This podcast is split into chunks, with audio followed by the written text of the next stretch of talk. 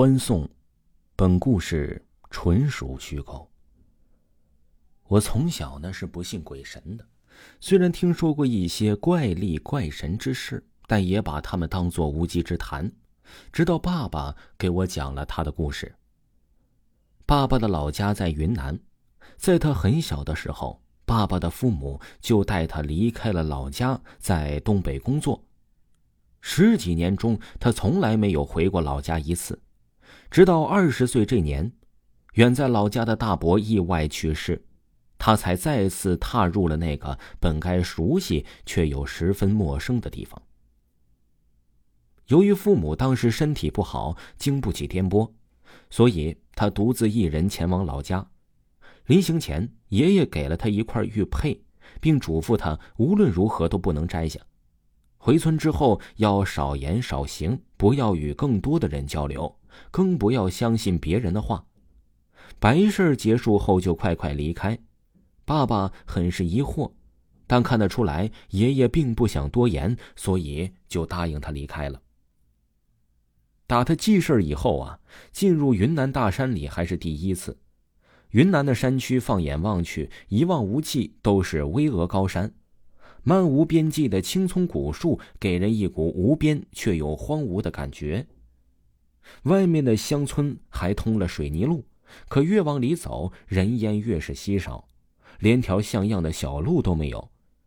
山里的人赶集一个来回就得折腾一天，而像他老家那样更远的地方，那就一年也难得出来几次。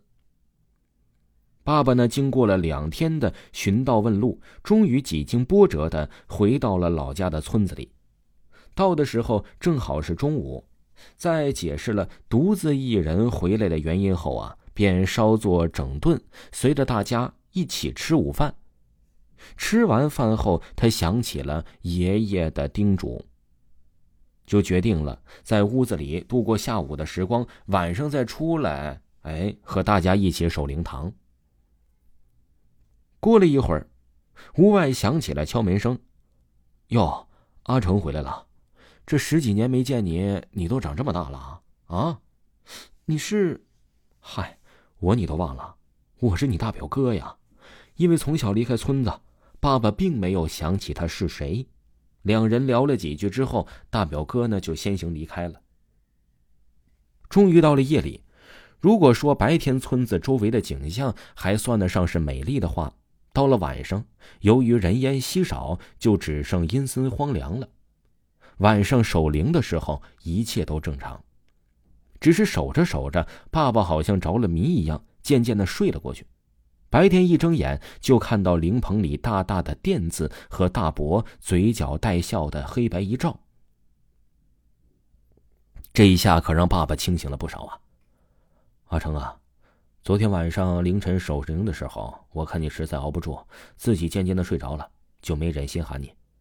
那个自称大表哥的人说道：“哎呀，实在是太抱歉了，我也没想到我会睡着，今晚一定不会了。”爸爸急忙道歉：“嗨，没事从今天以后啊，晚上你就不用来守灵了，在房间里你待着就好了。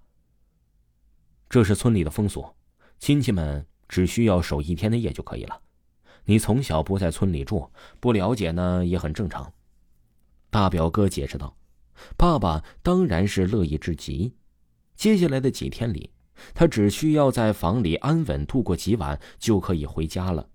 但他没想到，巨大的阴谋才刚刚开始。开始发现异常是第三天中午吃饭的时候，爸爸回村三天。”虽不认得几个亲戚，但是大家都待他很好。他也逐渐忘记了父亲的临行前所教给他的话。在餐桌上，当他说这件事结束就要离开的时候，他感觉到气氛变了。他刚想说什么缓和一下，大伯母却突然笑着岔开了这个话题。大家呢就又笑了起来。只是爸爸仔细观察着笑容，却感觉到这笑让人浑身冰凉。爸爸说：“他们的笑真的是令人害怕，每个人的笑容都一模一样不说，甚至连咧嘴的弧度和露出的牙齿的颗数都一样，所有人就这样齐刷刷的笑着看着你，你能不背后发毛吗？这件事之后啊，这父亲出门的次数就更少了，每天都盼望着说能快点结束，能够早日的离开这里。直到这大伯下葬的那天，爸爸才和大家一起参加了下葬的仪式。仪式结束之后呢，他松了一口气，想着终于就搞定了，马上就可以踏上回家的路了。谁知晚上呢，还有一个欢送仪式。所谓欢送仪式呢，其实就是为了这赶走刚死的人在家里附近留下的魂魄，以防打扰生者生活。这可就吓着爸爸了，可从来没有人告诉过他还有这档子事儿啊！晚上，他只好硬着头皮和大家坐在一个屋子里大笑。这这什么时候是个头啊？我脸都笑僵了。爸爸心想，一阵风吹来，他实在是没憋住，打了一个响亮的喷嚏。屋子里的笑声停止了，他抬头看着满屋子的人，脖子都以一种非常诡异的方式扭过来看着他。脸上还挂着狰狞而又诡异的笑容。突然，他们的喉咙里发出了咯咯声，这声音像是从地狱传来的索命的一样。爸爸最终害怕的晕了过去，他没有看到脖子上的玉佩闪过了一道光芒。第二天醒来时，葬礼的各种流程已经结束了，亲戚们告诉他可以回去了。爸爸不敢再多问什么。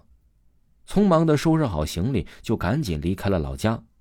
回到家后，他把这一切都告诉了我爷爷。爷爷只说他人没事就好，不要再管那么多了。但是爸爸告诉我，他知道村子里的秘密没那么简单，因为他发现我在睡着的时候，嗓子里竟然会不由自主的发出咯咯的笑声，一如当年。他在村子里那个夜晚听到的声音一样。听众朋友，本集播讲完毕，感谢您的收听。